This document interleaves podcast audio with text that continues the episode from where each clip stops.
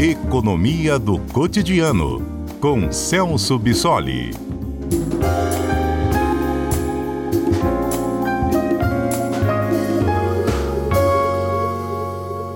Celso Bissoli é doutor em economia e gentilmente participa conosco aqui às quartas-feiras. Professor Celso, boa tarde, tudo bem? Boa tarde, Mário, tudo bem? Bom falar com você novamente. E eu com saudade de ouvir suas análises aqui, porque nos ajuda a entender melhor o noticiário econômico. Professor, eu estava lendo e ouvindo nessa né, crítica veemente do presidente da República em relação ao Banco Central manter os juros em 13,75%. E eu vi muita gente dizendo que o presidente está enganado. Assim, já ouvi até o seguinte comentário: olha, é um negacionismo econômico. Se criticou tanto o negacionismo científico, esse é um negacionismo em relação à ciência da economia, porque não tem o que fazer, o Banco Central mantém os juros nesse patamar, ou ele vai contra as ciências econômicas. Me pareceu um certo exagero, mas eu prefiro ouvir a sua análise.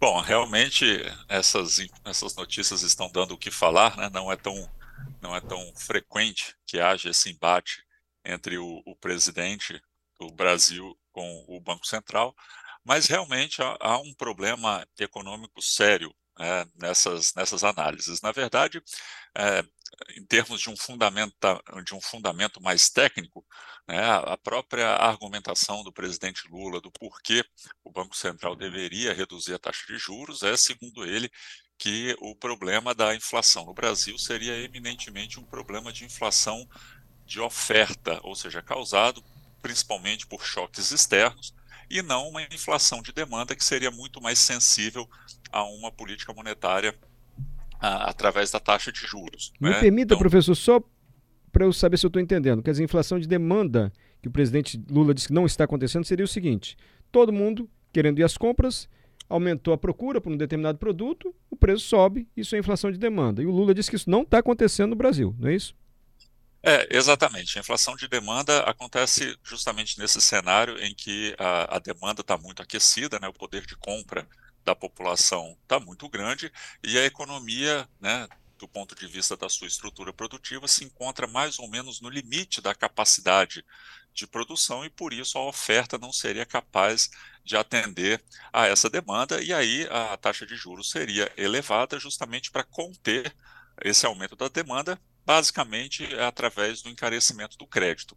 Bom, só que né, realmente nós temos uma, uma inflação que tem um componente de oferta muito grande, ou seja, contaminação dos preços internos por conta do cenário internacional. Nós tivemos um aumento do preço do petróleo, de algumas outras commodities, uma, uma influência vinda uh, por conta do dólar, mas a questão é que, mesmo sendo uma inflação com uma natureza técnica um pouquinho distinta, às vezes as pessoas têm dificuldade de entender que, mesmo assim, o papel do Banco Central é relevante em utilizar essa política monetária justamente para evitar que esse choque de oferta contamine os demais preços da economia. É claro que o nosso Banco Central não tem capa capacidade de influenciar, por exemplo, o preço do petróleo ou qualquer outra variável do, do, cenário internacional, mas ele pode impedir que essa contaminação de preços na nossa economia seja tão grande justamente utilizando o instrumento da taxa de juros. Então existe um pouco esse embate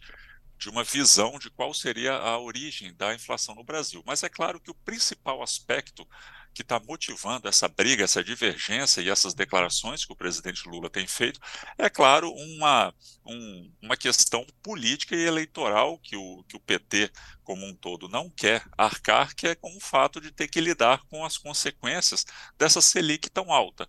Né? A, a economia no ano passado, os números ainda estão sendo fechados, deve, deve ter crescido em torno de 3% ao ano, e a previsão agora para 2023 é que a nossa economia cresça aproximadamente 0,8%, ou seja, a gente não vai ter um crescimento nem de 1% nesse ano de 2023. E claro que o PT não quer carregar esse peso político, em termos até de repercussões eleitorais, de ter uma economia crescendo pouco. E claro que uma taxa de juros mais elevada dados os seus efeitos, significa que realmente a economia vai crescer um pouco mais devagar mesmo, porque nós estamos ainda sentindo nesse ano de 2023 as consequências da elevação dos juros lá em 2022, e esses efeitos vão se repercutir ao longo desse ano e início do próximo ano, o que é um indicativo de que essa taxa de juros vai permanecer nesse patamar de 13,75% ao ano ainda por um bom tempo. Então, a preocupação é muito mais política de ter que, uh, diante de todo o discurso de crescimento econômico, e claro que algumas medidas já estão sendo tomadas nessa direção, mas que uh, todo esse discurso não vai encontrar um respaldo, pelo menos nesse ano, e isso compromete o capital político do governo, e por isso essas declarações num tom bastante hostil. Perfeito, entendi o argumento técnico que o senhor explicou do Banco Central para manter a taxa de juros. Há outro lado também, como do presidente, que defende uma taxa menor, enfim. Agora, essa discussão também não nos mostra mais uma vez que é fundamental que o Banco Central tenha sua autonomia e independência? Porque, caso contrário, bastaria o presidente ficar insatisfeito por interesse político, não estou afirmando que é o que está acontecendo agora, mas por interesse político, ele poderia simplesmente trocar o comando do Banco Central independentemente se a missão do Banco Central for fortalecer a moeda, buscar o pleno emprego, enfim, ficaria a critério do presidente. E não é bem assim, né? O Banco Central tem a sua autonomia.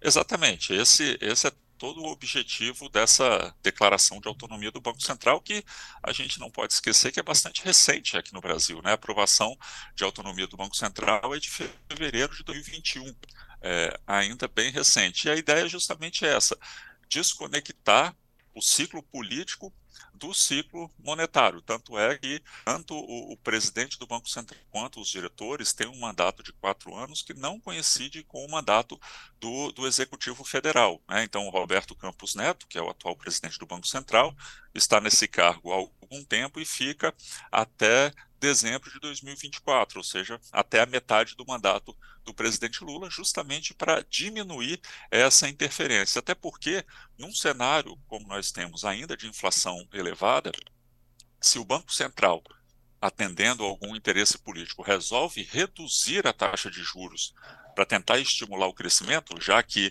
a preocupação toda é que a gente não trave a nossa economia, então erroneamente as pessoas imaginam, bom, já que o problema é a taxa de juros elevada, a gente reduz a taxa de juros, barateia o crédito e reestimula a economia. Só que o problema é que se o Banco Central fizer é, esse movimento de redução da taxa de juros, nesse cenário de inflação ah, elevada, ah, a gente, na verdade, acaba piorando a situação da inflação, né? porque ao fazer isso, a gente acaba ah, aumentando o consumo, né? Reaquecendo esse processo inflacionário, e, além disso, mostra que o Banco Central acaba não tendo um compromisso muito sério com a estabilidade de preços, o que significa que nós ah, aumentamos o que tecnicamente a gente chama de prêmio de risco, ou seja, expectativa, né, aumento de juros futuros desses títulos públicos, que é como o governo se financia, né, e faz a rolagem de dívida, então a gente tem uma pressão para elevação das taxas de juros futuras,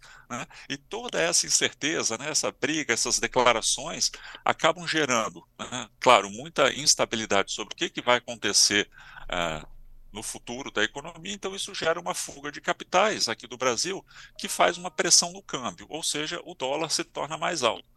Com o dólar mais caro, significa que nós temos um encarecimento de todos os componentes importados aqui da nossa economia. E qual é o resultado disso? Novamente, inflação, ou seja, a gente inicia um processo de retroalimentação, em que todos esses discursos, essas incertezas, acabam rebatendo positivamente no aumento da inflação. Ou seja, é, a gente não resolveria o problema simplesmente reduzindo a taxa de juros nesse momento, e é nesse ponto que, que nós acabamos violando alguns dos preceitos da, da ciência econômica, e aí se encaixa com esse negacionismo, né, da gente acabar esperando uma, um resultado a partir de medidas que são um pouco equivocadas. O que nós estamos fazendo é cumprindo essa ideia de um Banco Central autônomo que, para é bom que os ouvintes saibam, não é uma invenção brasileira. Né? As principais economias do mundo uh, têm os seus bancos centrais autônomos e, e, praticam essa política há bastante tempo. A gente não pode esquecer que, no caso dos Estados Unidos, por exemplo, o Banco Central já nasceu como uma instituição autônoma, então, desde do início do século passado. Então, a experiência mostra que essas políticas têm sido uh, melhor conduzidas assim, de forma separada, do que simplesmente dependendo dos interesses políticos de quem está no comando do governo. É, e fora a campanha eleitoral, não é muito comum assim a gente ver críticas tão duras do comandante do executivo, do presidente da República ao presidente do Banco Central, né, professor? Não sei se o senhor se recorda assim, de críticas tão veementes, pelo menos há pouco, uns 20 anos para cá. É, realmente essas críticas não são tão veementes, ou pelo menos não são tão públicas é. quanto estão acontecendo agora. Mas a questão, né, um governo que assumiu há pouco mais de um mês, é, diante tanto da, do baixo crescimento esperado da economia, a gente não pode esquecer também que o governo aprovou a PEC da transição, que acabou elevando as despesas primárias em aproximadamente 170 bilhões, ou seja, o governo tem que lidar com esse aumento das despesas e sabe que isso tem um impacto na economia. Claro, eles estão tentando ativar a economia aumentando o gasto público, então sabe que lidar com esse com esse freio que a taxa de juros provoca, do ponto de vista político não é tão fácil. Então, por isso essa realmente essa disputa e essa ira nas declarações, porque o governo, claro, quer entrar e ostentar ao final do ano, todo governo quer fazer isso, ostentar grandes números de crescimento da economia, de controle da inflação, mas infelizmente não é assim que, que a ciência econômica mostra que as coisas funcionam e, e a gente entende o motivo político, embora economicamente não haja um, um respaldo sólido para essas visões. Celso Bissoli, doutor em Economia, muito agradecido. Até a próxima quarta-feira. Eu que agradeço. Até a próxima. Até a próxima quarta-feira, professor Celso.